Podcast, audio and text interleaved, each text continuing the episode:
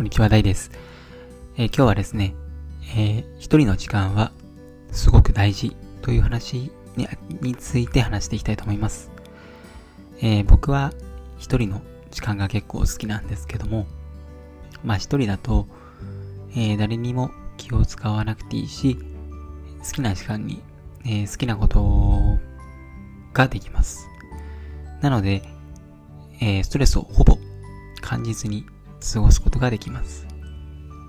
えー、特に人見知り、えー、内向型、集団が苦手な人に多い傾向があります。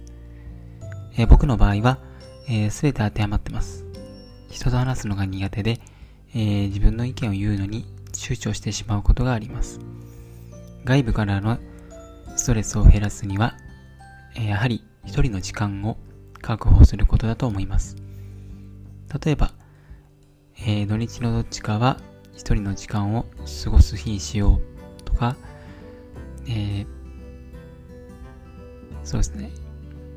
なるべく、まあ、ほん、あんまり関わりのない、えー、人との、その、食事とか遊びは極力断るようにするとか、まあ少しでもいいので、まあ自分の時間を作っていきましょうっていうことですね。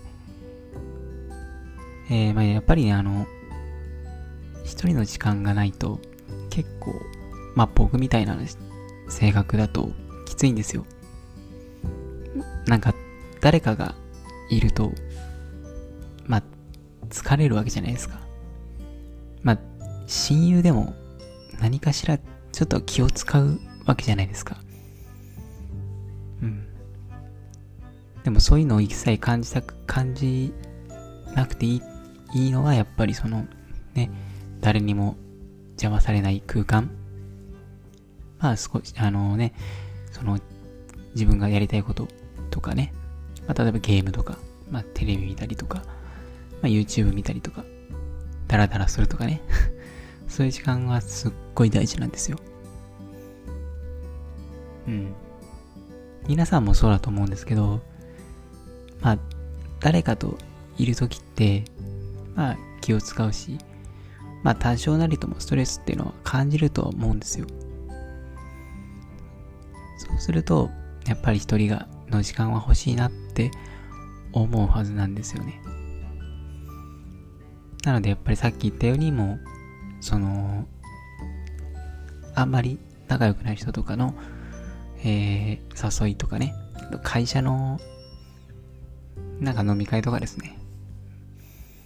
となんか、例えばば、えっ、と、バーベキューやろうとか、そういうやつとか、もう、まあ僕もね、そういうの本当に苦手なんで、まあ、もしそういうのをやるとしたら、僕は断りますね。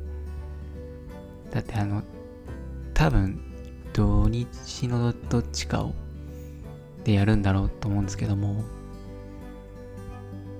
だって平日そのね、月曜日から金曜日までずっと顔を合わせて働いてさ、その後、土曜日、もう会社のことなんて考えたくないじゃないですか。そんな人たちとまた過ごすわけですよ。いやー、ストレス溜まりますよね。うん。だから、うん、そういうのはね、もう断りましょう。なんかね、夏頃にやるみたいな、バーベキュー。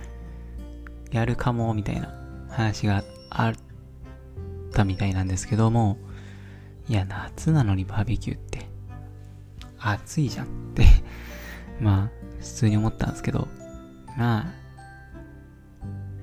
あんま汗かきたくないし、家でね、のんびり、なんか食べ、食べたりしてた方が全然いいので、多分、ほとんどね、今の人たちって多分ほとんどそういう人が多いと思うんですよ。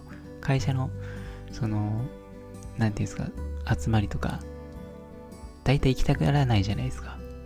飲み会なんてみんな断るじゃないですか。昔はなんか断れないとかあったみたいですけど、まあ今もそんなところあると思うんですけど、うん。でもね、時間は限られてるし、まあやっぱりね、一人の時間は作っていかないといけないんですよ。うん。だってもう、大変なんですよ。なんかもうリラックスできる時間、自分がやりたいことができる時間。まあ、うん、そういうのはね、すごい大事。まあ、親友とかとね、まあ、カフェ行ったりとか、買い物行くとかも全然いいですけど、うん。やっぱりね、そういうのはね、まあ、うん、やっといた方がいいですよ。あった方がいいです。ストレス発散にもなりますしね。まあ、なんかカラオケ行ったりね、一人で、一人カラオケとか。まあ、あと、あとは一人焼肉とかね。まあ、いろいろできるんで、まあ、そういうのをね、えー、ね、まあ、月に一回やるとか、ね、そういうのを決めた方がいいです。